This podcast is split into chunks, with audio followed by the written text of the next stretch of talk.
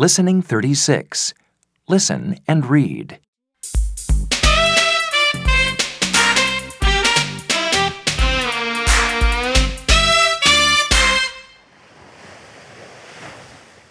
Hello, Mom. We're having fun at the beach. That's good. Is Max in the water? No, he isn't.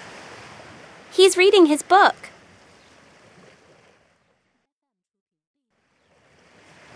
Is Holly in the water? No, she isn't. She's playing with her ball.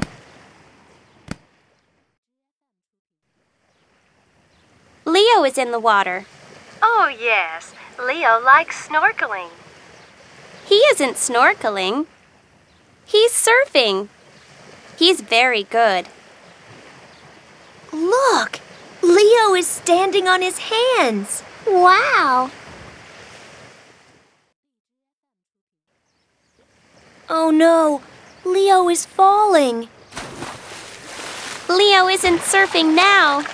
He's swimming.